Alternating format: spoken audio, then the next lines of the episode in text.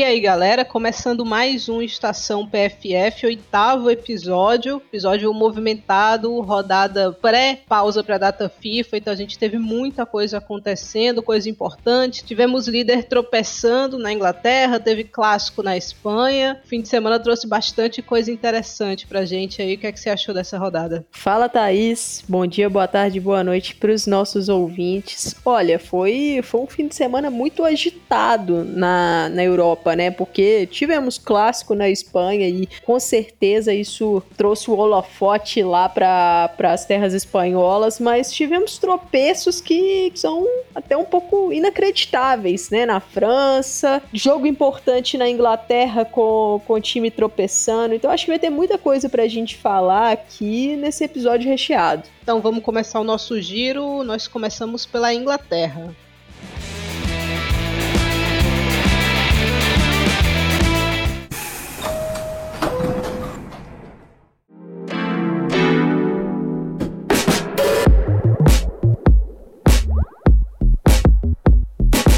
Na FAWSL, nós tivemos a sétima rodada acontecendo. O Manchester City venceu o Reading por 3 a 1. O Aston Villa venceu o Liverpool por 1 a 0. O Arsenal venceu o Leicester por 4 a 0. A gente teve uma partida extremamente movimentada entre Brighton e West Ham, 5 a 4 para o Brighton. E no confronto ali do líder nessa rodada, o Manchester United tropeçou, Chelsea venceu as Diabas Vermelhas por 3 a 1 qual o destaque dessa rodada, Mandinha? Olha, o, o meu destaque vai para esse jogo do Manchester United contra o Chelsea, né? E vai para a lei do ex com a Lauren James. O início de temporada da, da James é, nessa WSL é, é, muito bom e, chama atenção que, que ela tá bem, ela tá saudável, porque ela é uma jogadora talentosíssima, só que nesses últimos anos é, sofreu muitas lesões, lesões em sequência, que a gente até falava, Lauren James é uma jogadora de vidro, porque ela joga um jogo, para, não sei tanto. Então, ela já chegou, né, no Chelsea na temporada passada com, com resquícios de lesão do United, jogou muito pouco na, na última temporada pelas Blues e agora, saudável, com ritmo de jogo, tá cada vez mais crescendo pela, pela equipe do Chelsea foi aí responsável por lances de perigo e por um dos gols nesse triunfo que acabou dando aí a primeira derrota pro, pro United no campeonato inglês e também sofrendo os primeiros gols, né? A goleira Mary Earps, que estava até então como a única sem ser vazada na WSL, acabou sofrendo aí três gols nesse, nessa partida. Esse jogo é interessante que a gente viu algumas falhas defensivas do United que a gente não tinha visto até então, né? Entregou ali um golzinho pro, pro Chelsea. Então, o Chelsea devolveu o favor, obviamente, né? Porque a defesa do Chelsea não, não consegue passar um joguinho ali sem tomar um gol. Mas acho que o Chelsea mostrou que ainda existe um, uma, uma diferença, né? Entre as duas equipes. O, as azuis sabem matar. Cria muito, perde muito, mas elas sabem é, finalizar um, um jogo, finalizar uma partida, enquanto o United ainda sofre com isso, né? Exato. A, a equipe do do Chelsea ela é mais calejada, né, Thais? É um time uhum. que, que é mais experiente nesses momentos de decisão. E eu acho que nesse jogo ficou evidente isso. O início de temporada do Manchester United é muito bom. E assim, tá jogando bem. Só, só que esse jogo foi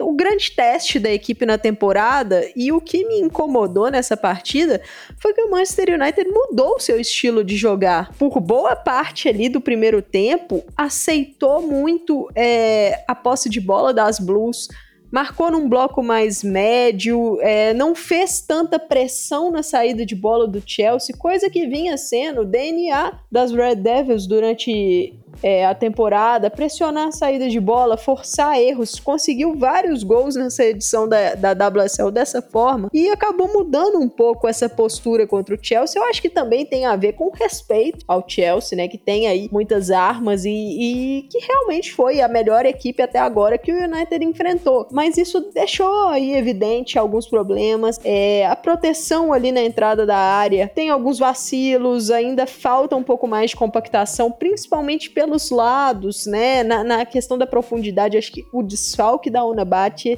é pesadíssimo, né? Ela que acabou sofrendo aí uma concussão em rodadas passadas, já foi liberada, mas não conseguiu ali ficar fisicamente ainda pronta para esse duelo. Então é um desfalque muito pesado, tanto defensivamente quanto ofensivamente, em criação, em construção de jogo ali na saída de bola. A Lucia Garcia também foi um desfalque de última hora para esse jogo e também foi muito pesado porque ela tá fazendo um ótimo início de temporada. Então é um Mark Skinner que eu acho que tem muitas lições dessa partida contra o Chelsea. E da agora para frente a gente vai ver como é que ele vai trabalhar isso para o time evoluir. Porque se a gente pegar os anos anteriores do United, o time começava muito bem o campeonato e a partir ali do, do meio, né, do fim do primeiro turno, do meio do campeonato para frente, começava a minguar, né, Thais? Então, é ver como é que vai usar isso de lição para que possa evoluir e resolver esses problemas, né, daqui para frente. É, eu ia falar isso, esse é o fantasma do torcedor do United, né? Começa bem, começa brigando ali na parte de cima e vai se aproximando meio pro fim da temporada, o time vai desfacelando, vai perdendo força, acabou ficando, não conseguindo essa terceira colocação, né, na, nas duas últimas oportunidades. Então, acho que o medo principal é esse, né? Obviamente que ainda está numa posição confortável, né? tem o mesmo número de jogos do que o Manchester City, mas tem três pontos a mais, né? O, o Chelsea acabou ultrapassando o United na tabela, mas o Chelsea já tem uma partida disputada a mais, né? Então acho que há um certo conforto ainda na posição do United, mas tudo começa a ficar um pouco mais perigoso. Querendo ou não, é, é, o, é o jogo que, que te mostra ali, ó Aqui realmente foi um confronto de topo de tabela. Se a gente uhum. quiser um algo a mais, é nesse tipo de confronto que a gente tem que melhorar.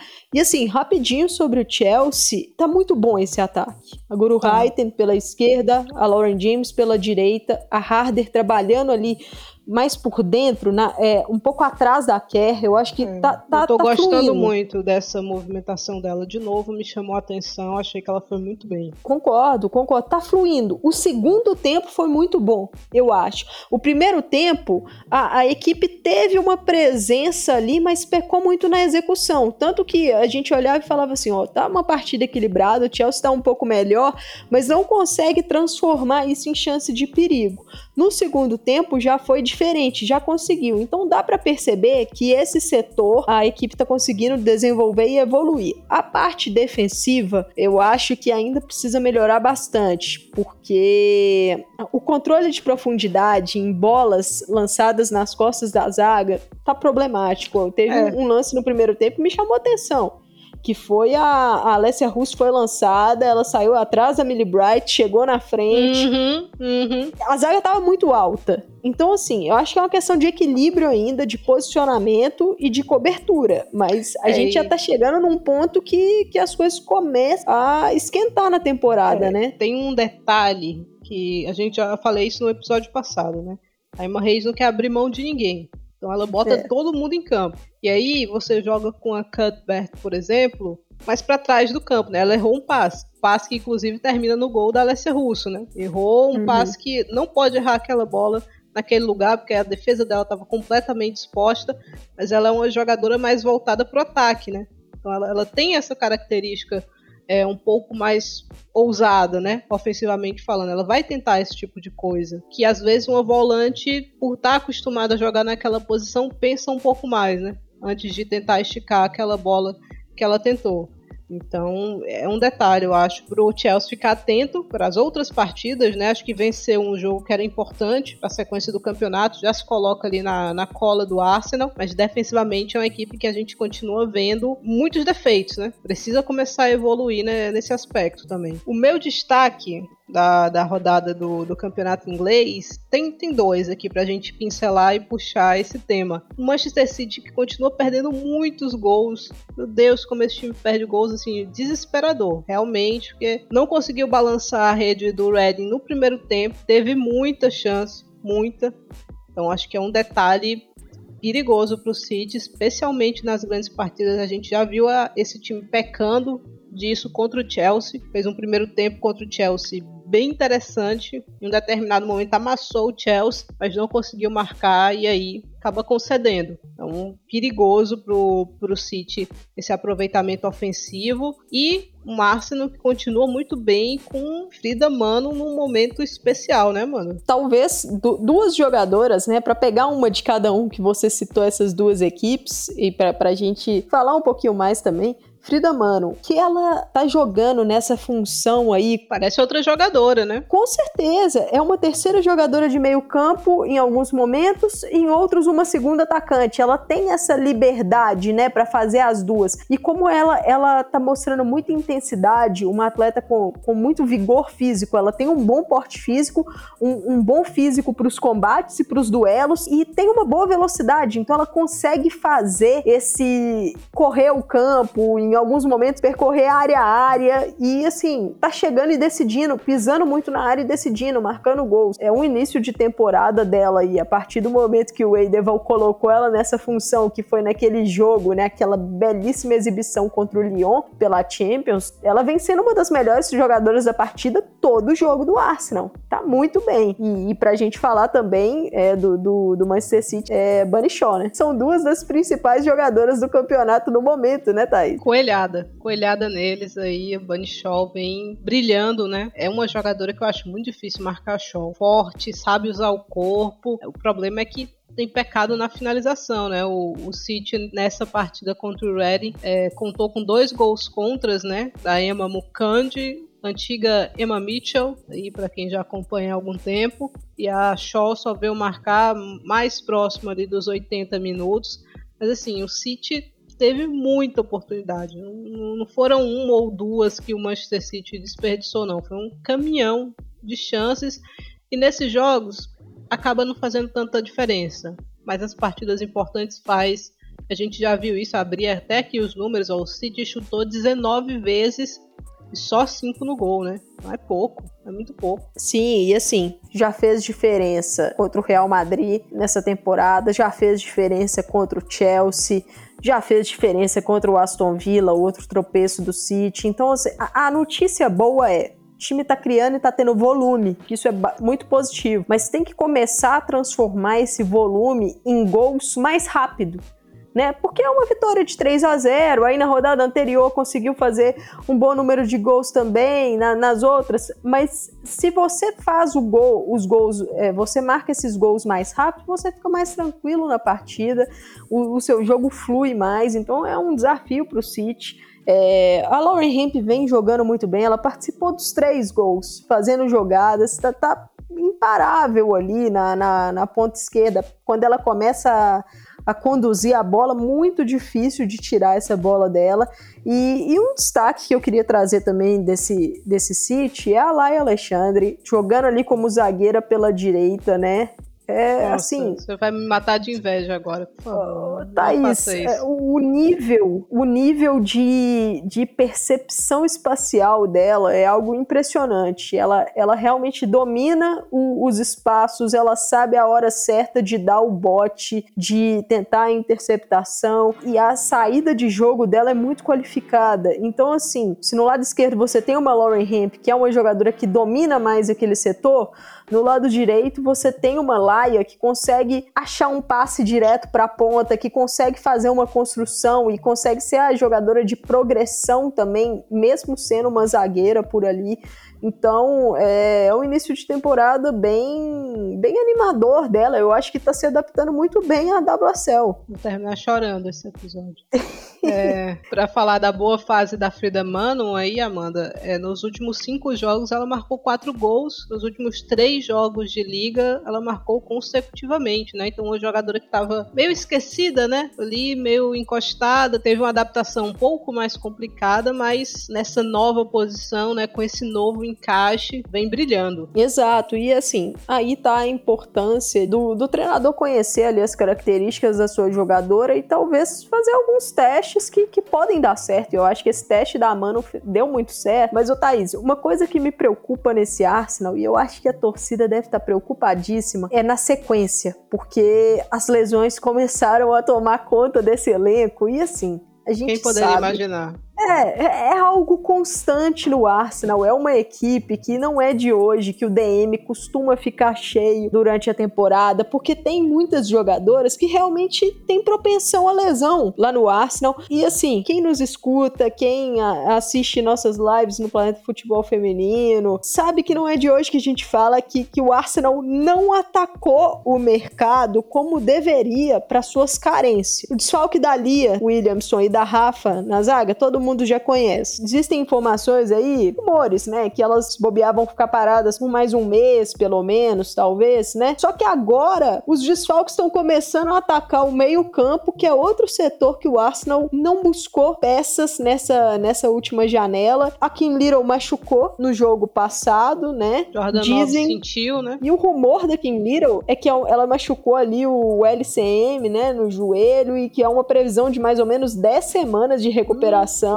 Aí a Jordan Nobbs, que substituiu a Little, que assim, tava indo bem. Eu acho que, que tava, tava substituindo de forma ok na função, é, ganhando o ritmo. Aí ela vai lá e machuca. Outra jogadora de vidro foi cortada da seleção. Então tá aí. A gente acabou de falar da Mano, tá vivendo uma fase iluminada como essa terceira meio-campista, hora segunda atacante. Você olha o elenco do Arsenal. Qual jogadora que vai acabar tendo que descer para fazer a função de segunda volante enquanto essas peças estão machucadas? Frida Mano, que tá muito bem lá na frente. Exato. E aí? É.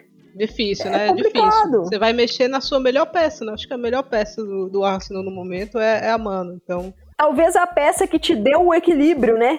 Porque assim, uhum. você tem jogadoras em boa fase, você tem uma Caitlyn Ford muito bem, você tem a Stina Blackstenius muito bem, você tem a Beth Mead fazendo o seu papel. A Hussey machucou tem... também, né? Mas estava sendo uma peça legal para rodar ali, né? Exato, parece que foi uma lesão muscular, né? Ela sentiu numa arrancada nesse jogo contra o Leicester no, no segundo tempo, mas aí é preocupante, porque uhum. a sua peça do equilíbrio, que é a Mano, você provavelmente vai ter que descer para outra função. E aí vai abrir um buraco ali que provavelmente vai ser preenchido ou pela Viviane Miedema ou pela Manail Abuti, mas aí já são outras características, é, né, Thais? E uma, a Miedema não é certeza agora, né? A gente não sabe é. Exato. É. O Arsenal deu uma folga excelente, mas a gente não tem certeza de como é que ela volta. Eu até abri aqui o calendário do Arsenal, é um calendário puxado quando voltar dessa data FIFA. Pega o United pelo campeonato, Aí depois, pela Champions, vai pegar a Juventus. Aí pega o Everton, que é um time chato. Aí pega a Juve de novo. Pega o Aston Villa, que nessa temporada de 2022-23, de vez em quando ali incomoda. Aí enfrenta o Lyon, enfrenta o Zurique. Até ter a pausa é, de inverno, né? A pausa para as festividades e voltar no dia 15. Que já pega o Chelsea de cara, né? Então, uma situação complicada, porque eu estava até pensando aqui. A sorte do Arsenal é que vai ter um mercado né? Vai poder uhum. ir ao mercado para tentar suprir aí uma baixa de meio de campo que todo mundo já sabia que ia acontecer, menos o Arsenal. Só que pro principal duelo da temporada, ou um dos principais, que é a primeira partida contra o Chelsea aqui, se vier alguém, vai ter pouco tempo para se adaptar, né? porque já é o primeiro jogo. Exato. Então... Exato. E assim, é um Arsenal que soube muito bem é, agir nesse mercado de meio de temporada uhum. do, de 2021-2022, né? Porque trouxe ali a Black Stenius e a Rafa. Então soube agir bem. Só que será que vai conseguir dessa vez? É, o, a tabela do Arsenal acho que é a mais chata. Eu olhei aqui a tabela do Chelsea. É chata, mas não tanto dá para o Chelsea se esgueirar aqui por essa tabela, especialmente na, na Liga Inglesa, sem perder grandes pontos, a não ser que uma zebra, né? Reading, Leicester, Tottenham, dá para o Chelsea passar aqui essa temporada final, né? Esse pedaço de fim de ano dá para o Chelsea passar de forma relativamente tranquila. O Manchester City também, pelo fator de não ter Champions, é quem pode se aproveitar melhor, né? Nesse momento é que talvez seja difícil para o Arsenal, pelo que a gente está falando, por um Chelsea que eu acho que vai passar bem aqui, mas são muitos jogos, né? City talvez seja quem tenha mais possibilidade de subir e de escalar uma posiçãozinha. E Thaís, o City ainda tem os dois confrontos diretos contra uhum. o Arsenal, porque foi o confronto da primeira rodada adiado e ele só vai acontecer, se não me engano, em fevereiro de 2023. Então, se conseguir aí é, algum pontinho, né? Caso o Arsenal tropece nesse, nesse fim de ano, o Manchester City ainda vai ter dois confrontos contra o Arsenal, né?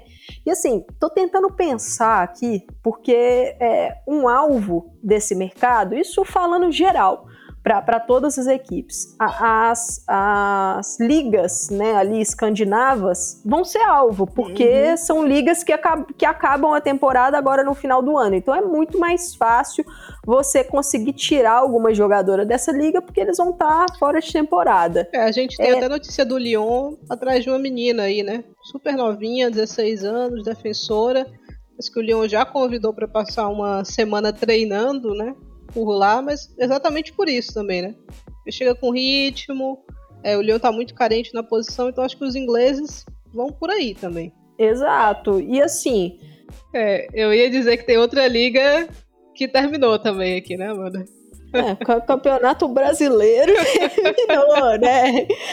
Terminou. Tem, tem gente. E, e, realmente tem algumas peças aqui que eu acho que, que poderiam servir aí como uma aposta de elenco. Mas aí. Uhum é, é mais complexo, né? É, mais complexo. Mas assim, duas jogadoras jovens que talvez não tenham tanta qualidade defensiva ainda, mas nas suas seleções jogam às vezes como essas meio-campistas centrais, a Catherine Kuhl, a dinamarquesa, e a Kyra Kuney-Cross a australiana. Eu acho que são dois nomes aí que quem tá precisando de meio campista talvez poderia dar um, uma olhada. Precisam trabalhar algumas coisas, né? Especialmente a Ku é, tem um perfil um pouco mais levinho, né? De corpo, mas uma jogadora, as duas, né? Muito talentosas. Então eu acho realmente que vale manter os olhos abertos. Acho que sobre a liga inglesa é mais ou menos isso, né, Amanda? A gente teve também o Aston Villa vencendo o Liverpool, que era um duelo importante, né? Porque o Liverpool está na parte de baixo, o Villa com os três pontos deu uma respirada aqui na parte de cima, né? Então, uma vitória de pênalti, né? Não tão tranquila assim, mas que o Villa acho que vai administrando bem esse campeonato. É, Rachel Daly decisiva novamente, uhum. né? Decisiva, talvez uma das melhores contratações aí da, da temporada na WSL, então o, o Vila tem que agradecer muito aí por ela e dessa vez o pênalti deu certo, né, Thais? Deu certo, a deu última certo. vez que rolou um pênalti pro Vila teve uma confusão toda porque a Lixa Lehmann resolveu bater. Ninguém roubou pênalti de ninguém, tudo tranquilo. A gente teve também nessa rodada um confronto extremamente movimentado, né? Foi Brighton 5, West Ham 4. Algum comentário aí sobre essa partida, mano? Olha, foi um jogo maluco, entretenimento puro, e esse Brighton é muito difícil de prever o Brighton na temporada, porque é um time capaz de sofrer uma goleada de 8 a 0 na partida anterior, né, quando foi goleado pelo Tottenham, e em momentos desse jogo está vencendo ali o West Ham por 3 a 1 por 5 a 2. Então, assim, é uma gangorra o Brighton. E o West Ham é outro time que também tem jogos muito malucos, né? Já teve alguns jogos com 3 a 2 então são placares aí que, que mostram que, que tem é, ataques poderosos, mas tem uma defesa também que, que entrega, né? Só que eu queria fazer um destaque do West Ham de um início de temporada muito bom, que é o da Viviane Essay, a meia atacante francesa, né? Ela tem atuado é, nesse West Ham como uma nove mesmo, uma atacante de movimentação, em alguns momentos falsa nove, e ela tem participado muito do, do jogo ofensivo da equipe. Praticamente todas as jogadas passam em algum momento pelo pé dela, tá num momento muito bom, marcou dois gols nessa partida. E, e, ela que, que nessas últimas datas FIFA voltou a ser lembrada pela, pela Corrine Diacre lá na França, ela que ficou de fora da Euro, né? E com a França, com essa, esse problema para encontrar aí uma camisa 9 até o retorno da Catotô, eu acho que a CI pode ser uma, uma possibilidade, um teste. Ela não é uma 9 de origem que, que vai te dar, garantir pivôs tal, mas sendo uma jogadora de movimentação, talvez ela, ela consiga encaixar no esquema da Diacre, então acho que vale, vale o destaque para ela. E olhando aqui para a tabela de classificação, a gente tem o Arsenal líder, né? Com 18 pontos. São seis vitórias em seis jogos, 18 gols marcados, um golzinho sofrido apenas. Na segunda colocação vem o Chelsea, também com 18 pontos, mas com um jogo a mais do que o Arsenal. O Manchester United está na terceira colocação com 15 pontos. E ele próximo né, ao G3, a gente tem o City com 12. Na parte de baixo da tabela, o Leicester continua sem pontuar, né? Terrível a campanha do Leicester. Acho que muito próximo de poder ser decretado como a equipe que vai cair, só não dá para cravar porque tem gente com três pontos ainda, né? O Brighton foi um desses que somou três e conseguiu subir e respirar um pouquinho mais, mas a gente ainda tem Liverpool e Reading mais aqui na parte de baixo da tabela. A gente tem pausa para data FIFA agora, né? nesses próximos dias, mas quando voltar, o campeonato inglês volta para sua oitava rodada no sábado, dia 19 a gente tem Everton e Manchester City ao meio-dia. É, às duas horas, às duas e meia, na verdade, a gente tem Arsenal e Manchester United. No domingo, às 10, tem Chelsea e Tottenham. No domingo, às 11, tem Aston Villa e Reading. No mesmo horário e no mesmo dia, tem Brighton e Liverpool. E domingo, meio-dia, tem West Ham e Leicester. Falamos bem aqui sobre Inglaterra, vamos para a Alemanha.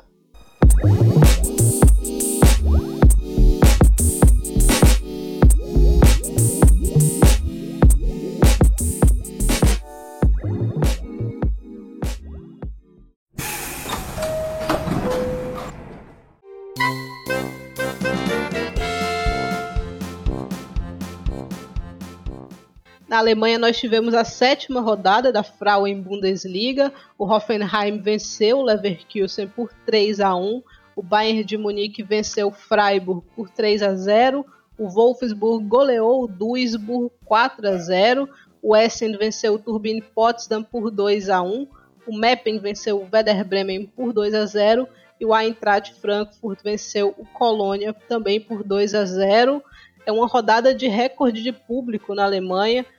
Dois, na temporada 2021-22, todos os espectadores que estiveram em estádios é, pela competição somavam 108.483 é, pessoas. Nessa temporada, depois de sete rodadas transcorridas, aí, a gente já tem um público de 119.286, então já superou o público da temporada anterior inteiro a gente percebe isso, né? A gente que está acompanhando aqui, a gente vê os estádios cheios, então tá bem legal. Acho que a Alemanha é, finalmente subiu no trem, né, Amanda, para usar essa expressão do futebol feminino. Eu estava ouvindo uma entrevista com a Pop e outra depois com a Lena Oberdoff, é, para aquele podcast, o The Pitch, e elas falando que a Alemanha meio que perdeu é, a oportunidade ali logo após a, as Olimpíadas de 2016, né, que elas foram campeãs, não conseguiram gerar aquele hype que agora com a Eurocopa elas conseguiram. Então acho que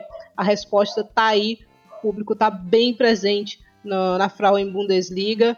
Qual o seu destaque dessa rodada, Amanda? Olha, é uma, uma rodada aí que, que os dois grandes, né, Wolfsburg e Bayern, conseguiram boas vitórias, mas assim, o, o meu destaque vai para a tabela, que é uma tabela que está muito ali. O, o Eintracht Frankfurt conseguindo permanecer ali, é, o Hoffenheim voltando a ter uma boa sequência de vitórias. Então, acho que, que é uma é uma Frauen Bundesliga que está bastante disputada. O Wolfsburg disparado, né? Porque é a única equipe que está 100%. Mas se a gente for analisar ali, você tem em segundo o Eintracht Frankfurt com 17, o Bayern em terceiro com 16, Hoffenheim com 13 em quarto e o Freiburg que perdeu para o Bayern, né, num confronto aí que, que acabou sendo um confronto direto com 12. Então é um campeonato que, que nessa temporada tá, tá, tá muito bom.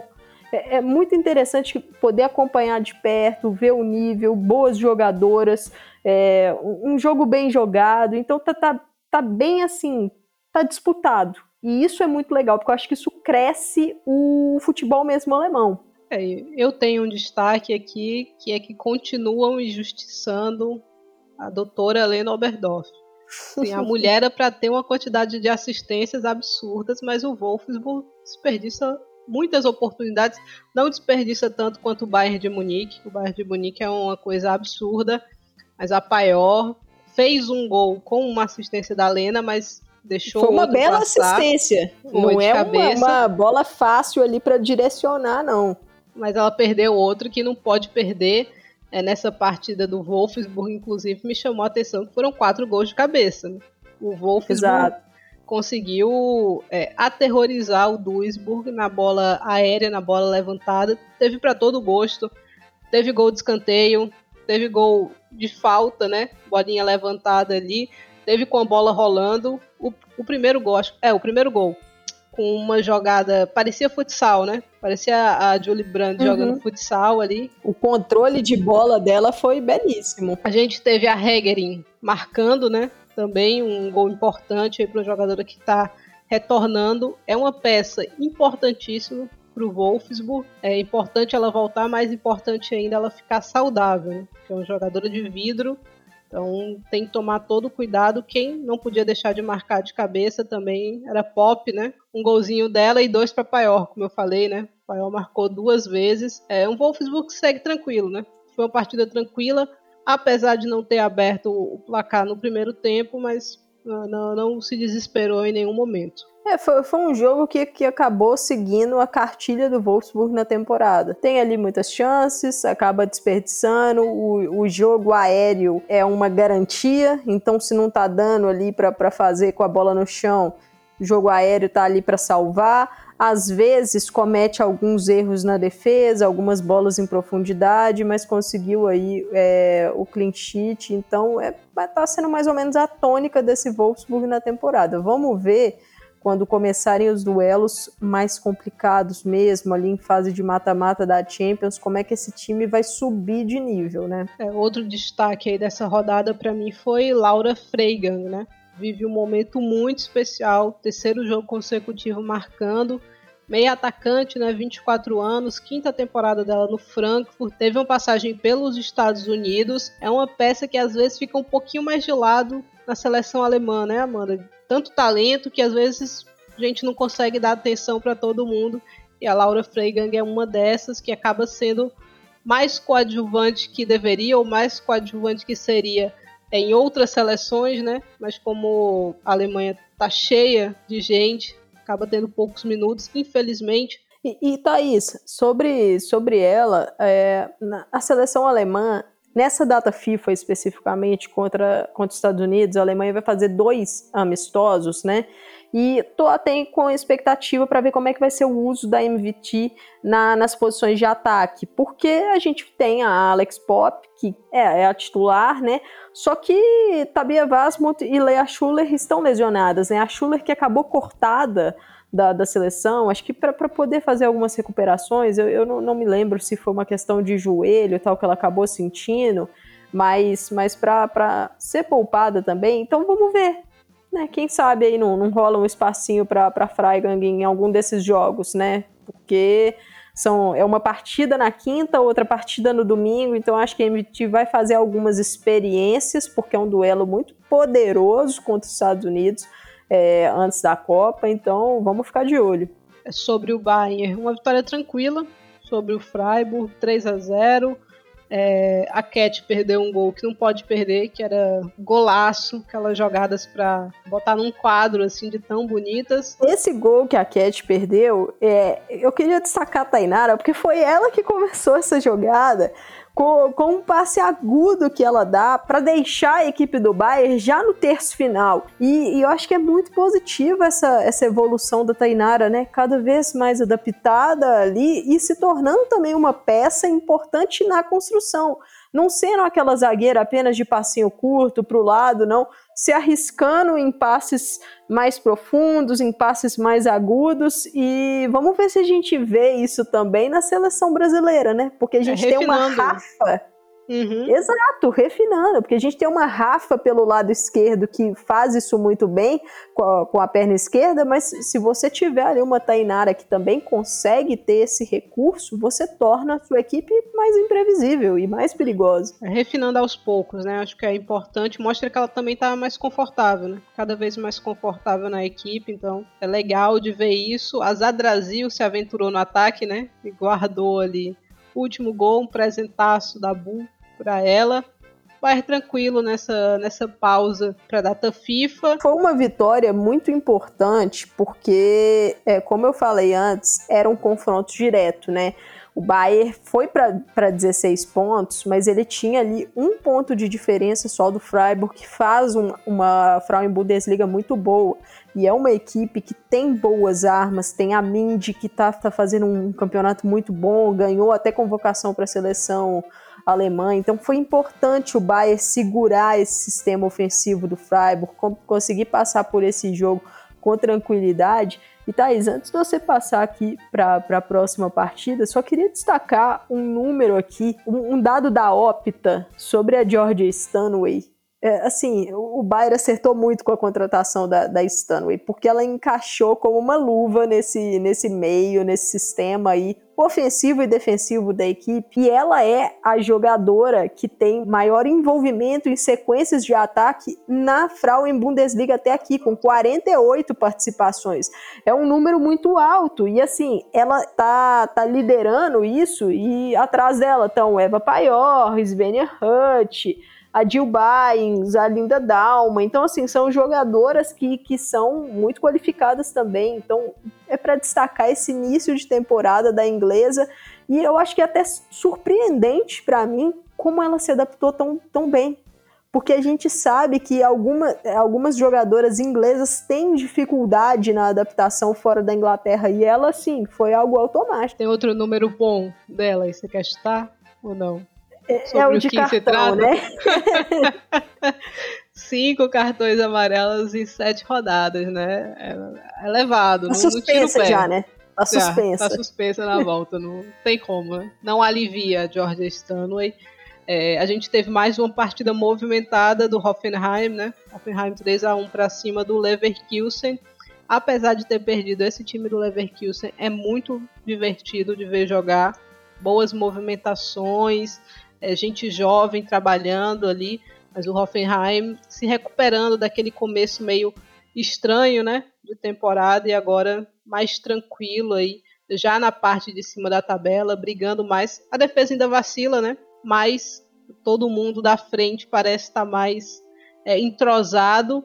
A Gia Corley marcou um golaço, né? Ela, essa finalização é meio que a assinatura dela, né? Que ela dá só uma cavadinha ali para tirar a goleira, então é uma jogadora que tem muita qualidade. A gente teve a Mira Arfaui marcando também para o Leverkusen, outro belo gol, impor a goleira ali, né? São duas equipes das mais divertidas de acompanhar na liga alemã. O segundo gol da Rickelsberg ali, eu conheço gente que se precisar correr aquilo tudo, Amanda, esquece, né? Assim, se precisar correr aquilo tudo, esquece. Se precisar roubar a bola que ela roubou, esquece também. Porque é, para ela roubar a bola da Amira Faui para fazer a jogada foi no jogo de corpo, no ombro a ombro, e ela ganhou no físico mesmo e arrancou para deixar a Erleta Mehmet em condições de marcar. Então, assim, é, a Rickelsberg é uma jogadora austríaca. A gente já destacou aí em outras oportunidades é, como a seleção austríaca é uma seleção com jogadoras interessantes, fortes, competitivas, e a Rickelsberg é só um exemplo disso. É, a gente teve ainda o um vencendo o Werder Bremen, 2 a 0 vitória importante, deixa o Meppen numa situação bastante tranquila aqui, né, com nove pontos já, triunfo que era decisivo, assim, o Werder Bremen continua aqui na parte de baixo da tabela, Outro confronto dos desesperados ali foi Turbine Potsdam e Essen, né? Essen venceu 2 a 1 Turbine Potsdam vive um momento muito complicado, sexta derrota consecutiva. O Essen volta a vencer, né? Depois de tropeçar muito, dá uma respirada a mais. Eu acho que é muito cedo para cravar de novo, mas o Essen com essa respirada aqui, acho que já fica mais tranquilo para administrar o que vem do campeonato, né, Amanda? Ah, eu acho que sim. Foi, foi uma vitória muito, muito importante e, e assim, são três pontos, mas também você deixa ali um concorrente direto na, na zona de, do perigo, né, na zona de rebaixamento, com apenas um. E é um Turbine Potsdam que tá... São muitas mudanças, muitas derrotas, a confiança lá embaixo, nada tá dando certo Então, Defensivamente é uma equipe que peca muito, né? Assim, nó demais. O Essen não é nada brilhante, mas conseguiu explorar as costas da defesa do Potsdam com facilidade, seja na velocidade, seja nas bolas enfiadas, né? Então a situação do Turbine é, é complicada, precisa reerguer essa defesa. Eu acho que passa muito por confiança. O momento conturbado do time tira a confiança de todo mundo, mas tem que acreditar, né? Muito cedo ainda para jogar a toalha. Teve um detalhe no mapping Werder Bremen que me chamou a atenção, eu botei aqui no roteiro, né? Esse uniformezinho do Werder Bremen é uma cópia safada e descarada do uniforme que o Barcelona usou umas duas temporadas atrás. Aquele uniforme parecia roupa da mangueira, né? Rosa e verde. O, do Werder Bremen foi só um, tonzinho abaixo, né? Exato, um pouquinho mais pastel, vamos dizer assim. Deram uma lavada com, com água sanitária, né? Aí deu uma desbotada naquele, mas muito feio esse uniforme aí mereceu perder só pela roupa, viu, Werder Bremen? é, como a Amanda falou, né, Wolfsburg lidera o campeonato alemão com 21 pontos, tranquilo, 7 jogos, 7 vitórias, 23 gols marcados e só 5 gols sofridos. Na segunda colocação vem o Eintracht Frankfurt com 17, depois o Bayern de Munique com 16, Hoffenheim e Freiburg rondando aqui, mas um pouquinho mais de tranquilidade já para o Bayern nessa terceira colocação. Na parte de baixo da tabela a gente tem o Turbine Potsdam com um pontinho, o Werder Bremen com dois, um pouquinho mais acima aqui o Essen com seis pontos. Quando a gente voltar da data FIFA, o Turbine Potsdam vai encarar o Hoffenheim, o Eintracht Frankfurt vai pegar o Leverkusen, o Werder Bremen encara o Freiburg, o Colônia pega o Wolfsburg, o Duisburg encara o Meppen e o Bayern de Munique vai jogar contra o Essen. Acho que falamos bem de de Alemanha, né, Amanda? Vamos, infelizmente, para a Espanha agora.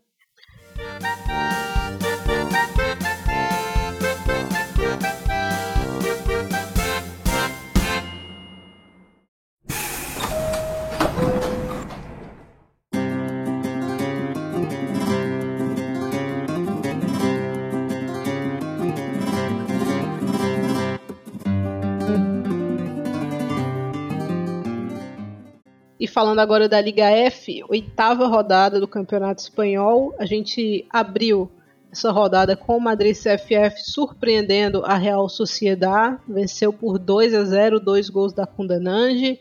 O Atlético Bilbao venceu o Valência por 2 a 1. O Atlético de Madrid sofreu para vencer o Alhama 1 a 0. O Levante venceu o Sport 1 Elva por 3 a 0. Nadinha Tenerife e Alavés empataram em 1 a 1. O Betis venceu o Villarreal por 3 a 0. O Sevilha goleou o Levante Las Planas por 5 a 0 e no clássico espanhol o Barcelona goleou o Real Madrid 4 a 0. Você tem algum destaque, Amanda? Vou jogar essa bola para você. É, Thaís, tá, tá difícil. Antes da gente falar do, do El Clássico, né? Acho que destacar essa, essa campanha do Madrid CFF porque o trabalho da Maria Pri até o momento é fantástico, a forma como, como ela conseguiu é, recuperar mesmo a equipe, né? Ela que, que assumiu no meio da temporada passada, mas é um Madrid CFF que está é, de forma muito consistente aí ocupando a segunda colocação, uma derrota e um empate combinando para seis vitórias, então tá muito bem. Tem a Kundanange que tá, tá jogando muita bola, deixando seus golzinhos. Você sempre destaca a Lauren aqui é, muito bem, ainda que a defesa cometa alguns vacilos, né? Nesse jogo mesmo contra a Sociedade, no início do jogo, foi complicado pro, pro Madrid. É, um erro defensivo, acabou a bola batendo na trave, teve cobranças de falta da sociedade que acabaram gerando perigo, mas a equipe conseguiu se sustentar e no segundo tempo, jogadas de profundidade, aproveitando a velocidade da Condanange, caixa mais uma vitória em um jogo muito importante, né? Um jogo chave, até um confronto direto, porque a Real Sociedade, mesmo que tenha ali só 13 pontos, é uma equipe que a tendência é que, que brigue mesmo nessa parte de cima. Então, o Madrid, pensando aí numa possível vaga de Champions, foi uma vitória fundamental e fora de casa, né, Thais? É, eu acho que a discussão é se o Madrid CFF vai aguentar, né? na parte é. de cima da tabela. Temporada passada a gente teve a Real Sociedade, né, que começou muito bem, começou ali na parte de cima, mas em algum momento do, do segundo turno, né, da volta, ela tremeu, teve dificuldade, mas conseguiu se manter. Eu não sei se o Madrid CFF tem o que é necessário para conseguir isso. Já teve temporadas ali de, de muito bem e o retorno não ser tão bom assim, mas o começo é indiscutível, é um começo excelente. É, Grace Chanda também muito bem, Lucia Pardo também saindo do banco, a Nunes voltando a ser mais titular nessa equipe, né? Bom segundo, Laura, todo mundo num, num momento é, interessante. Obviamente que a Kundananji acaba atraindo todos os olhares, né? Mas falou da Lauren e realmente é um começo de, de temporada muito bom. Muito sólido, confiante, adaptada. Acho que é um dos destaques da liga até agora. Uma coisa importante sobre esse Madrid, na, na janela de meio tempo de temporada do ano passado, né? Perdeu a, a Caroline. Uhum. Então, essa é uma das discussões lá também. Sim, será que vai perder é, alguém porque, no meio da temporada? Porque assim, já tem um elenco mais curto e, e, assim, no Campeonato Espanhol é assim, né? São, são elencos mais curtos. Se perder alguma peça-chave, isso pode impactar diretamente no, no, rendimento da equipe. E fazendo essa grande campanha, tendo jogadoras de destaque, eu acho que, que receberá o holofote do mercado, né? É, especialmente equipes que estão precisando de zagueira, né? E aí você olha para Lauren, jovem, com projeção, fez um Mundial Sub-20 muito bom. Então eu acho que vai pintar proposta, de repente. Com Danange também, você tem equipes carentes no ataque, né? Será que ela não é um, uma peça interessante? Grace Chanda. Então, a vida não é tão simples assim para o Madrid CFF se manter é, na parte de cima da tabela, mas sem dúvidas um começo muito bom. Primeira derrota para a Real Sociedade, que tem tropeçado bastante, tem tropeçado bem mais do que na, na temporada anterior. Outro destaque interessante dessa rodada, para mim, ficou entre Atlético Bilbao e Valência. Time do Atlético Bilbao, super jovem, né? Tinha uma média de menos de 23 anos a equipe titular.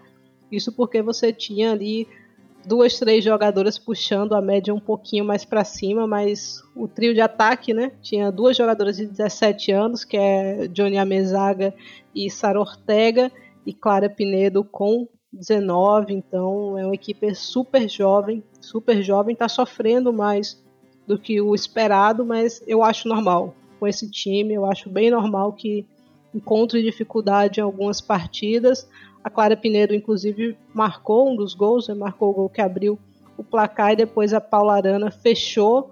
Ela que tinha 20 quando marcou, né? mas fez 21 hoje, nessa terça-feira. Então já mudou de idade. Ana Torrodá acabou descontando para o Valência. O Valência teve muita chance nessa partida, né? porque tem dificuldade de aproveitar. E Thaís, a gente vai falar depois de seleção espanhola, né? Mas Fiamma convocada, né? Convocada. Torodá também. Então, é, o Vilda, antes de tudo que aconteceu na seleção acontecer, ele já tinha chamado a Torodá e volta a chamá-la agora. É uma jogadora que foi destaque na, nas últimas temporadas com Valência, muito jovem também, e agora vai receber uma outra oportunidade. Acho que outro duelo importante dessa rodada foi Atlético de Madrid Alhama, né?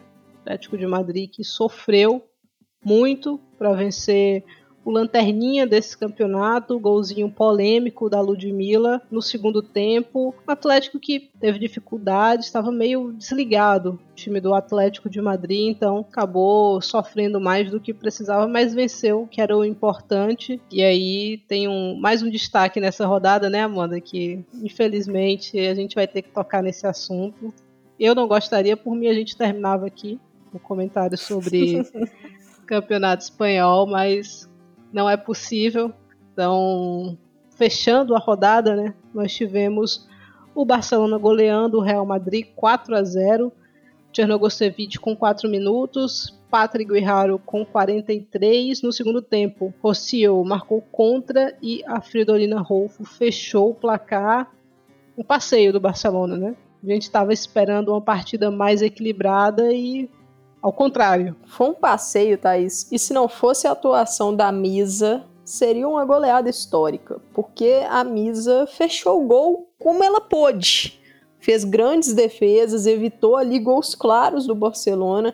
Foi uma jornada muito ruim do sistema defensivo do Real, assim, desde os primeiros minutos, a, a Geise, para mim, ela fez um grande primeiro tempo, ela jogou muito bem, achei foi uma ótima partida da Geise e me chamou a atenção que logo nos primeiros minutos ela já consegue ganhar um duelo para cima da Rocio, que ela faz um pivô e gira com uma facilidade, sai cara a cara com a Misa e a Misa faz a defesa, mas me, me chamou a atenção a facilidade da Geise, isso logo no primeiro minuto. Aí no terceiro minuto, ela ganha um contra um ali, um ombro, ombro a ombro com a Kathleen, que a Jace saiu muito atrás. E foi exatamente o lance que originou o gol da, da Tchernogosevic. Então, assim, mostra que é um Real que sofreu desde os primeiros minutos. Poderia, antes do primeiro gol do Barcelona, já poderia estar tá 2 a 0 essa jogada da Geise e uma bola no travessão, se não me engano, uma cabeçada da Patri. Isso antes do primeiro gol, que foi aos quatro minutos.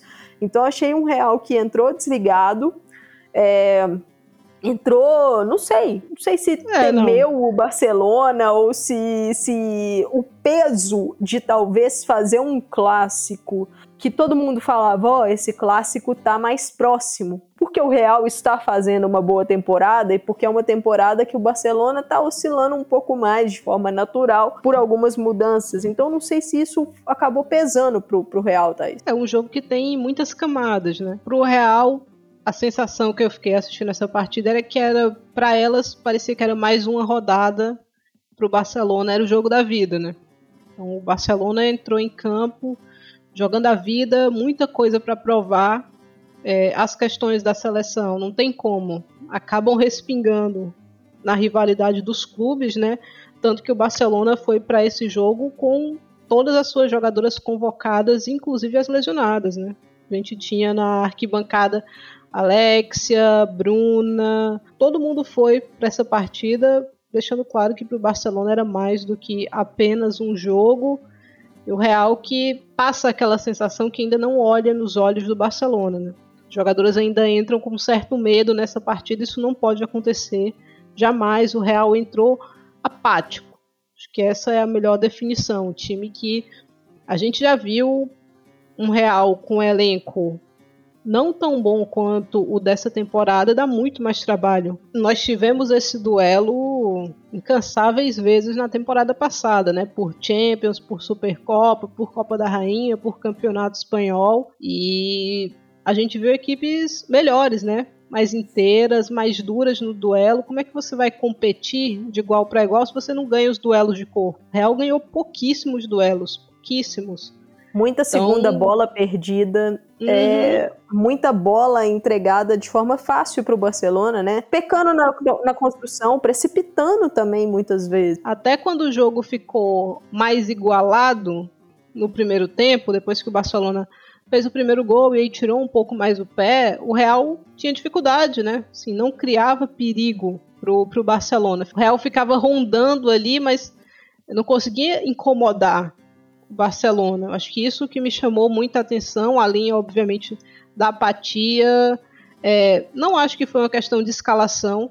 Eu comentei aqui no, no, no episódio passado que era o momento do Toril ser um pouco mais ofensivo, né? E ele foi realmente, ele foi num 4-2-3-1. Só que eu acho que ele foi talvez da maneira errada, porque ele botou muitas meio-campistas na tentativa de ter mais a bola do que o Barcelona. Pelo menos eu fiquei com essa sensação, querendo criar mais. Só que você não, você precisa brigar no físico, entendeu? Não dá para você abrir mão completamente. A escolha da Svava e deixar a Olga no banco para mim não faz sentido. A Olga no banco nesse jogo não faz. Não faz sentido. A Svava vive um momento bom, um momento bom no Real Madrid.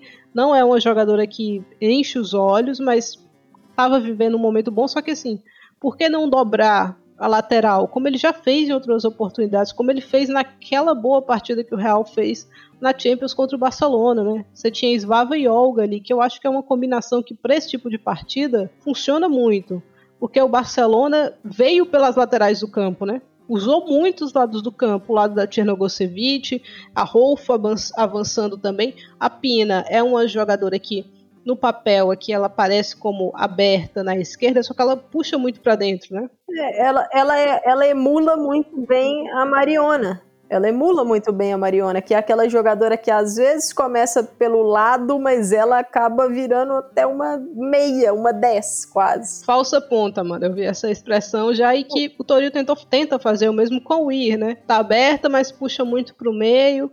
Então, não, eu não sei. Eu, eu não teria saído com esse time assim, mas eu acho que a escalação não faz tanta diferença quando as jogadoras saem apáticas dessa maneira. Assim. Você poderia ter botado os 10 melhores do mundo junto com a Misa aqui, se a atitude fosse a mesma, não, não haveria concorrência. É, a Esther não conseguiu brigar no corpo, a Zornosa mal para mim. Tolete mal. A Teresa teve seus momentos ainda, mas todo mundo com rotações abaixo, né? Com intensidade abaixo. Então não tem como competir dessa maneira. A Rocio vem fazendo um bom campeonato. Já falei que eu acho que ela é a melhor zagueira que o Real tem, mas pecou primeiro porque tentou oferecer o corpo para Geise, né? Tentou ganhar da Geise no corpo. Muito difícil. É melhor você se antecipar a ela. Por mais que seja arriscado, oferecer o corpo para Geise ela é muito forte, né? Na primeira metade do primeiro tempo, ela não perdeu nenhum duelo. A tendência é ela conseguir encostar no corpo e girar, né? Ela fez isso com facilidade extrema em mais de uma oportunidade. Lucia, numa noite ruim, a Kathleen, eu não vou nem entrar no mérito mesmo, assim, porque para mim é a pior em campo, disparado. Disparado, jogadora que não sabe manter a posição, ao tempo todo é, tentando se antecipar e acaba criando buracos na defesa, erra saída de, de bola. Então, sim, eu falei, a Amanda até me perguntou no episódio passado qual seria a minha dupla de zaga para esse jogo. Eu falei, Ivana e Rocio.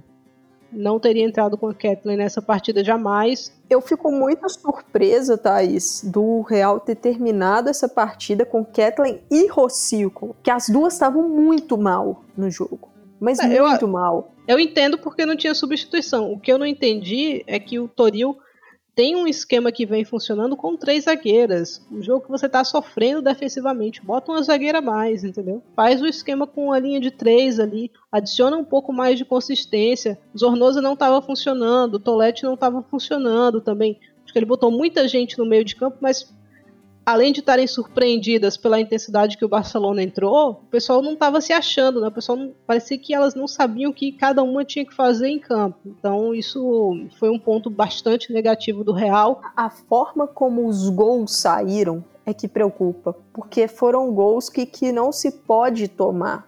São gols que assim, uma equipe Os dois primeiros Madrid, então não Sim. tem como. E assim, você falou sobre a Kathleen, eu, eu concordo com, com as questões que você falou, e, e eu acho que o que a Kathleen me passa é, às vezes, é uma jogadora que joga naquela linha tênue. Às vezes ela tem momentos de muita confiança e isso, na minha visão, acaba prejudicando ela. Porque eu acho que ela acaba fazendo mais. Se ela mantesse ali no simples, tal, jogasse um feijão com arroz em alguns momentos, para pegar confiança, para poder é, fazer o básico. Não era um jogo para você tentar sair jogando, não é um jogo para você fazer grandes perseguições, porque o Barcelona tem ótimas jogadoras para poder atacar espaço. Não é o jogo para você deixar buraco. E, e assim, no primeiro gol, ela não pode perder a partir do momento que ela vai uma bola que ela tinha bola, vantagem, né? Ela tinha vantagem. Exato, ela tinha vantagem ela, ela sai na frente, então a partir do momento que ela sai na frente para aquela bola, ela não pode perder o duelo para a Jayce. Se ela viu que ela vai perder, chuta para a linha de fundo ou chuta para a linha lateral. Por quê? Porque ela perde o duelo e aí abre um, um buraco na zaga. Aí começa o efeito dominó. No gol Abre um buraco da zaga porque ela não tá lá, né? Ela já saiu. Então ela mexe Exato. na Rocio, ela mexe na Esvava, é o é. efeito dominó que cada é. um vai, vai saindo da sua posição. No gol do escanteio, a postura foi uma postura passiva, ficou olhando a jogada. E, e assim, não foi apenas ela que cometeu é, alguns erros, mas ela comete erros graves nos dois primeiros gols. E nos outros gols a gente teve erro aí de Isva. A Isvava errou no primeiro gol, a Rocio errou é, em outros gols também. O, o sistema defensivo do Real foi muito ruim. Mas, mas assim, eu acho que o Real Madrid precisa de olhar para o mercado e de fortalecer esse setor da zaga com peças mais experientes e que possam te entregar atuações mais sólidas se a equipe realmente quiser brigar por um algo a é, mais. Eu não, eu não sei se é a experiência, eu acho que o Real precisa de uma boa zagueira. Eu não digo experiência não só, não, não na questão de idade, mas eu digo em questão de, tipo assim, experiência de jogo mesmo. Uhum, uhum. É, o Real, para mim, precisa ir ao mercado de inverno atrás de uma zagueira e atrás de um atacante. Pensei em vários nomes aí, é, acho que para o mercado de verão, no próximo, é interessante não, precisa trazer uma ponta ou duas pontas mais físicas, porque esse jogo ainda foi um jogo que fisicamente o Barcelona se sobrepôs ao Real, então precisa de alguém que consiga competir. A Atenea não encontrou nada nessa partida, porque ela é uma jogadora muito pavio curto, muito mecha curta, como eles dizem lá. Então ela ficou irritada, ela ficou frustrada, porque ela não achou nada contra bronze de um lado. No segundo tempo, quando ela foi invertida de posição, ela também não achou nada contra Rolfo. Então ficou irritada porque a Rolfo faz uma partida mais física, tocou muito nela. E aí acabou, não encontrou nada em nenhum momento. Perdeu a cabeça, pisou ali no pé da Rolfo em, em algum momento. Merecia ter terminado amarelada essa partida, não terminou. Então, uma partida de frustração, acho para o Real, viu que existia a possibilidade de competir mais com o Barcelona, não conseguiu fazer isso no segundo tempo.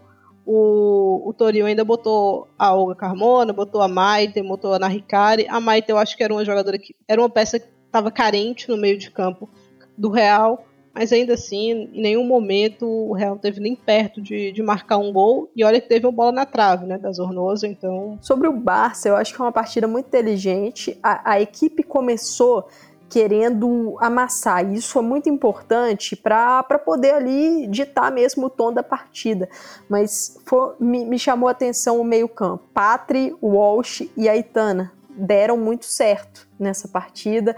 Então acho que já é uma evolução, conseguiram controlar muito bem o setor, acho que a Pina se envolveu bem, a Geise sendo essa peça física para poder segurar uma bola e para poder também pressionar a linha de zaga, eu acho que, que combinou bem com, com o jogo. Então eu vi uma evolução do Barça para essa partida. Eu acho que foi talvez a melhor partida do Barcelona na temporada. De longe, bem, né? De longe. Entendendo assim. que o Real não foi bem, mas eu acho que o Barça tem muito mérito nisso, da forma é. como, como conduziu o jogo. Acho que especialmente pela atitude, né? Eu acho que em termos de circulação de bola, o Barça ainda está devendo um pouco. Acho que pode mais. A gente já viu essa equipe circulando mais, envolvendo mais com base no, no toque da bola, só que ainda assim conseguiu arrasar o Real, até porque o Real pressionou, mas era uma pressão burra, na minha visão, porque subia a linha de frente para pressionar e a defesa e o meio não acompanhavam, né?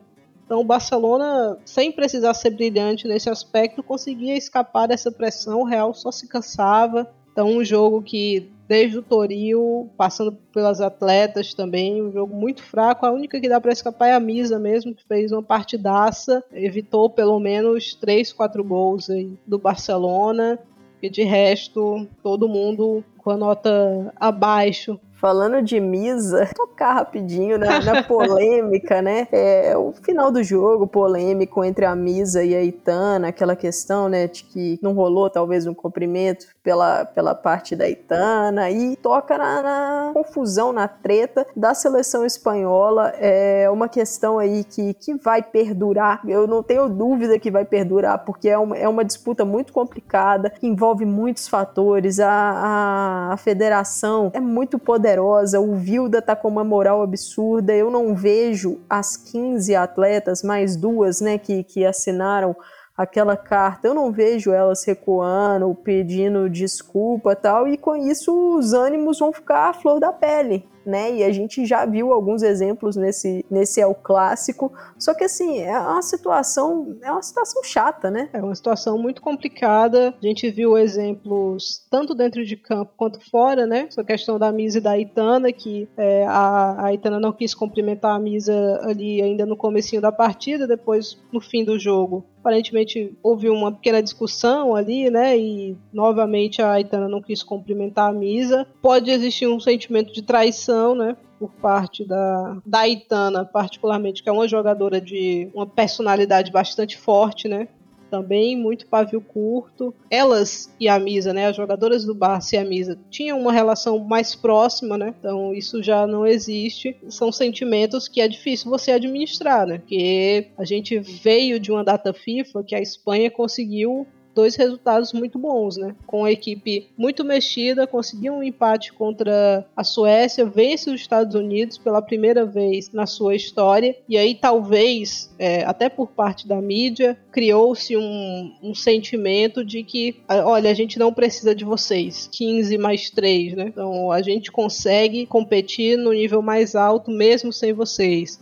E aí, palavras como mimadas acabaram rolando na mídia por parte da, dos jornais, dos portais, e essas jogadoras sentiram isso, né? Tanto que no quarto gol é, tem o cortezinho ali da Cláudia Pina comemorando e dizendo mais, mais que ainda dá tempo, né? Então era outra coisa para jogadoras do Barcelona, essa partida de domingo foi outra coisa, enquanto pro Real era mais um jogo, né? Eu acho que aí tá a principal diferença. E essa questão da seleção espanhola acaba virando um clima de guerra, né? Uma situação ali beligerante, uma guerra fria, às vezes em alguns momentos, sendo que acaba voltando isso para as jogadoras que, que eu acho que são as grandes vítimas da situação, né? Porque a federação é extremamente problemática. A, a federação conseguiu o que ela queria, né? Porque partiu Exato. de uma situação que eram as jogadoras, teoricamente, né? Pelo que a gente ouviu, contra o treinador ou pedindo mudanças ao treinador e você transformou isso, ou eles transformaram isso numa divisão e num Real e Barça, né? Que pra mídia vende muito mais. É mais atrativo atrativo dizer que as jogadoras do Real e do Barça não se dão, né? E aí você cria histórias, você cria fofocas. Então, eu vejo uma situação super difícil. Eu acho que algumas jogadoras podem voltar ainda dessas 15, mas não vai ser um processo fácil. A Itana é uma das que eu acho que não volta. A Itana, MAP, são jogadoras de perfil muito forte. Eu não sei se voltam, acho que vai ter uma pressão midiática, é comercial, na verdade, a palavra, para levar a Alexia. E aí eu acho que vai criar outra situação dentro do Barcelona. Então, é difícil difícil, não é fácil. Com certeza essa não será a última vez que falaremos sobre isso aqui no Estação, né, Thais? Ah, não, porque tem o outro clássico que deve acontecer no Camp Nou pela Liga, talvez se encontrem pela Copa da Rainha, Supercopa, Champions, quem sabe, se o Real avançar, então não, não vai ficar por aqui esse tema, tem muitos capítulos ainda para a gente falar disso. Olhando para a tabela, o Barcelona tem 24 pontos, Oito partidas disputadas, oito vitórias, 29 gols marcados e dois gols sofridos. Na segunda colocação aparece o Madrid CFF com 19 pontos. Na terceira posição, o Atlético de Madrid, seguido pelo Levante, né, os dois empatados com 17. O Real aparece na quinta posição, mas o Real tem um jogo a menos do que todos os outros. Na parte de baixo, a gente tem o Alhama, que ainda não pontuou, segue zerado. Na vice-lanterna aparece o Alavés com dois pontinhos, rondando a zona aqui o Villarreal com quatro. Para a nona rodada, depois da data FIFA, a gente tem Alhama e Granadilha Tenerife, Madrid CFF e Villarreal, Sporting Huelva e Real Madrid, Valência e Levante, clássico derby, vale ficar de olho. Atlético Bilbao e Real Sociedad, outro derby que vale ficar de olho. Barcelona e Alavés, Atlético de Madrid, Levante Las Planas e mais um derby, Betis e Sevilha. Então, essa vai ser a nona rodada do Campeonato Espanhol. Partimos para a França agora.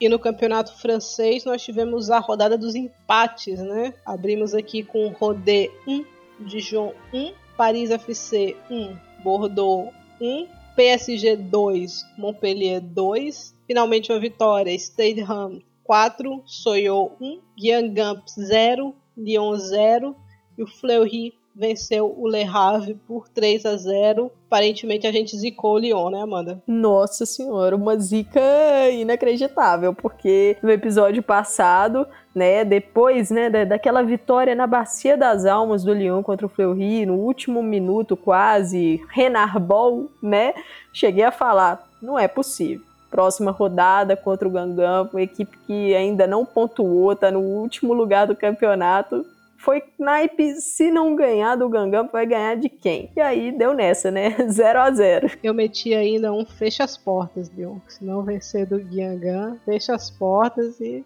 tem que ver, né, Amanda, se os portões lá estão fechados ou não, porque um resultado surpreendente, um jogo que o Lyon não marcou gols, um tropeço, né, nessa, nesse começo de campeonato francês, acaba não custando tão caro, porque o Paris Saint-Germain tropeçou também, né, mas como o Lyon jogou depois, do PSG era a oportunidade de sentenciar o campeonato nacional já, né? E abrir uma vantagem considerável. Ia ficar 21 a 17, né? Em termos de, de pontuação aqui. Então o Lyon ficaria tranquilíssimo, mesmo com esse time todo cheio de lesões. E não foi isso que aconteceu. Não, e assim, seria até muito importante por causa disso, Thaís. Pela questão do, do Lyon na temporada, sofrendo com muitas lesões, né? Seria ali é uma tranquilidade. Conseguir uma boa vantagem já para o PSG e não foi isso que aconteceu. É mais uma partida do, do Lyon que a gente vê um time ali com problema de ritmo, o ataque perdendo muitos gols, às vezes um jogo muito passivo e que acaba ficando previsível, né? Não consegue furar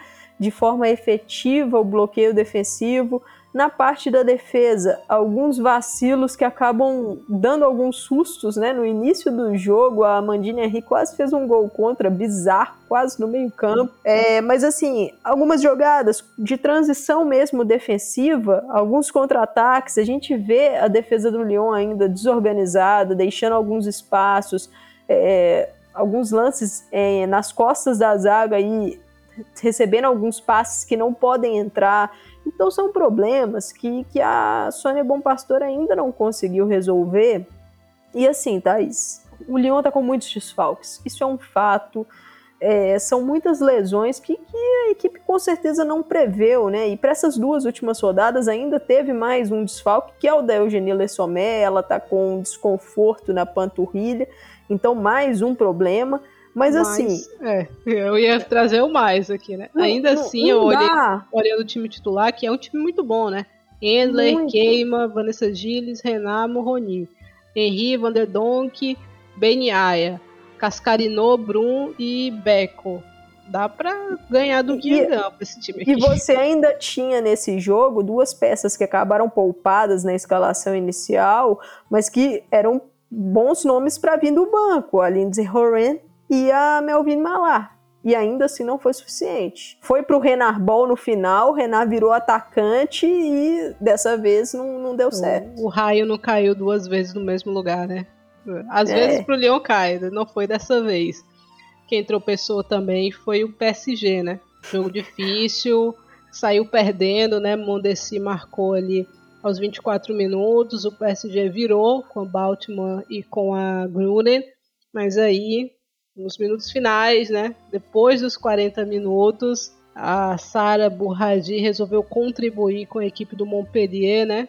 E a Borrell acabou empatando o jogo. Mais um tropeço para esse time que eu acho que não dá para cravar. Mas na Champions tem tudo para sofrer, né? Uma temporada muito complicada pro torcedor do PSG. E assim, imagino o sentimento de aquele misto de, de tristeza vendo que o time que tinha uma base muito boa nas últimas temporadas acabou caindo muito em termos de elenco, né? Com algumas reposições inadequadas. Tendo aí um tropeço do Lyon na rodada, era a chance do PSG voltar ali realmente para disputa, é, ganhar o jogo, igualar o Lyon, mas não foi isso que aconteceu. É um jogo que não encaixa. É impressionante. É um PSG que o Gerard Precher não, não realmente não encontrou ainda esse equilíbrio. Eu acho que tá, a Gianni parece cada vez mais centralizada, vamos dizer assim. Se é essa opção mesmo a, jogar mais centralizada, e eu acho um erro. Exato, isso não é solução de nada, né? A Gianni não, não é essa jogadora que vai guardar a maior parte das oportunidades que tem. Acho que a principal vantagem dela é explorar ela na ponta, né? O físico, a velocidade, a criação de jogadas, finalizar não costuma ser com ela. E, e assim, você acaba perdendo uma peça num lugar que, que não é o ideal para ela.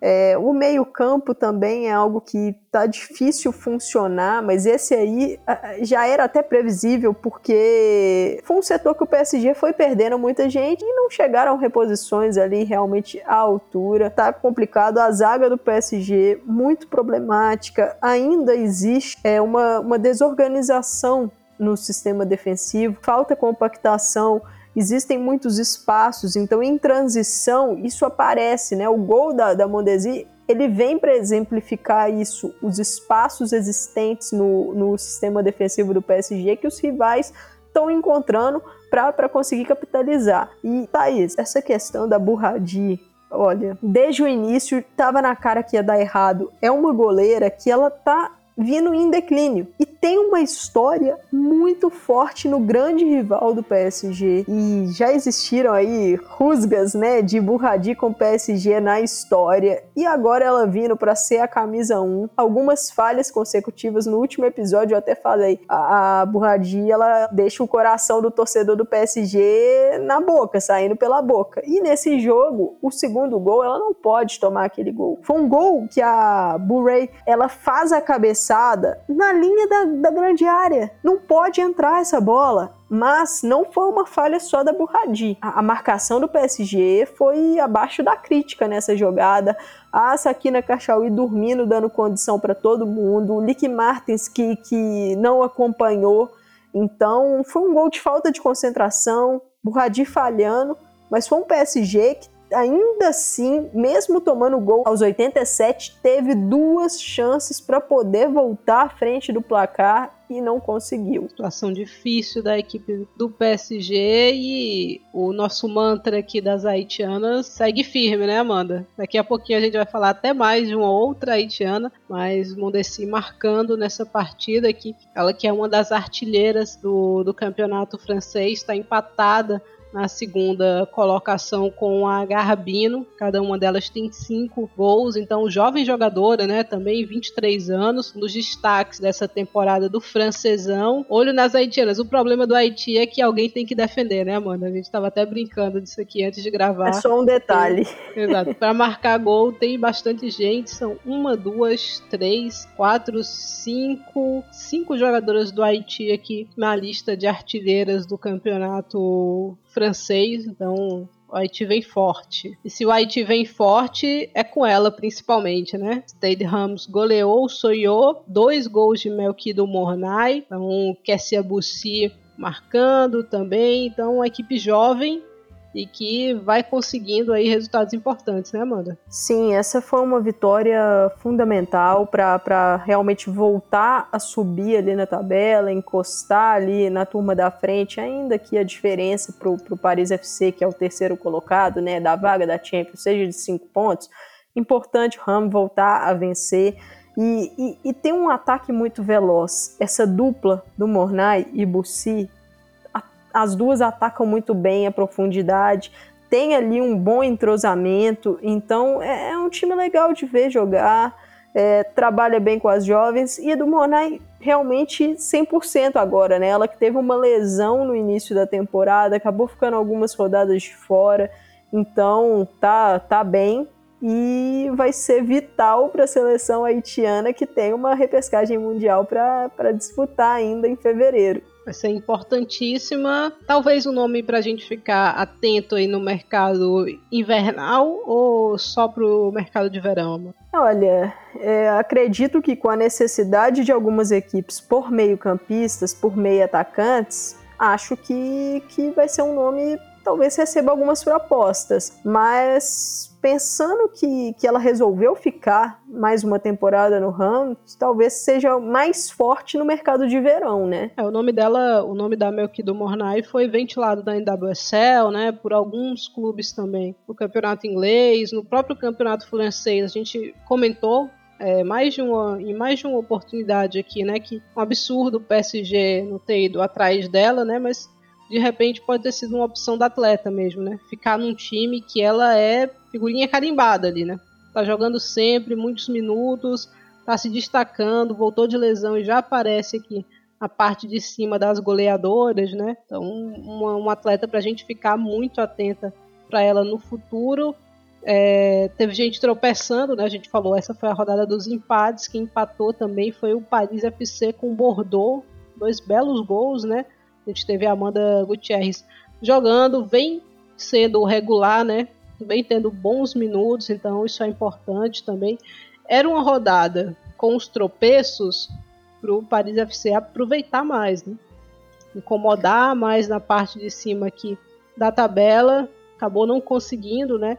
se tivesse vencido, poderia até ter encostado na pontuação do, do Paris Saint-Germain, mas continua aqui, de certa forma, tranquilo na terceira colocação. Exato. Pensando em vaga para a UEFA Women's Champions League, conseguiu manter a diferença para o Montpellier. Muito importante, manteve a diferença ali de 4 pontos. Mas com os tropeços de Lyon e PSG, o time poderia estar tá brigando por algo a mais, ou poderia estar tá mais confortável, já que o Montpellier também tropeçou, né? Então foi aí um, um vacilo do, do Paris FC que, que tá aí em algum, algumas oscilações, né, nessa, nessa temporada. Mas eu acho que também é algo natural. É, eu tava até olhando aqui aqui a tabela um pouquinho da saindo desse assunto e voltando aqui rapidamente para Lyon e PSG. A gente comentava antes de começar a gravação que a sorte do Lyon, que o campeonato francês ele para mais cedo, né, do que os outros campeonatos. Então, o Lyon vai enfrentar o PSG no dia 10 de dezembro e aí tem mais dois confrontos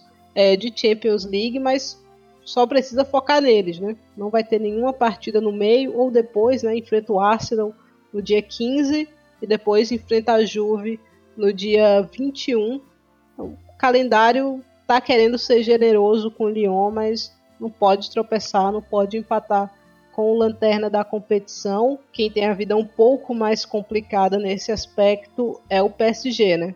Poucas peças, quando voltar vai pegar o Bordeaux de cara. Então a vida do PSG não é tão tranquila. Vai enfrentar o Vlasnia duas vezes, tudo bem mas tem um confronto com o Lyon, tem um confronto com o Real, tem um confronto com o Chelsea. Vai exigir muito desse time. Eu não sei se esse time tem tudo isso para dar. Não pode ter nenhuma lesão grave de peças-chave. É embalar algumas jogadoras aí em plástico bolha. Hum. Diani, Cachauí. Perder uma delas agora seria a última parte de cal, né? Seria muito e, difícil. É, uma, e é uma equipe que vai precisar atacar esse mercado de janeiro. O PSG tem que ir às compras. Trouxe a Torvalds do tipo ataque e ela não joga. Trouxe por quê? Exato. Precisa né? de meio, precisa de defesa, precisa de ataque, precisa de reforço em todos precisa os setores. Tudo.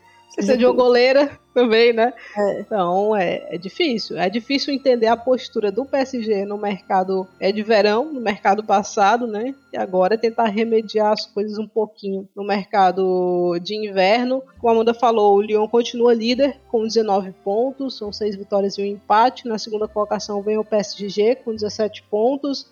E na terceira posição, Paris FC com 15 na parte de baixo da tabela, o Guiangam somou seu primeiro pontinho agora contra o Lyon, contra todas as probabilidades. Na vice-lanterna tem o Rodé com quatro pontos, empatado né, com o Soyou. Entre esses três aqui, mais à frente tem o Dijon, que já está confortável, tem oito pontos na tabela. Então a briga contra o rebaixamento, eu imagino que fique entre essas três equipes da parte de baixo.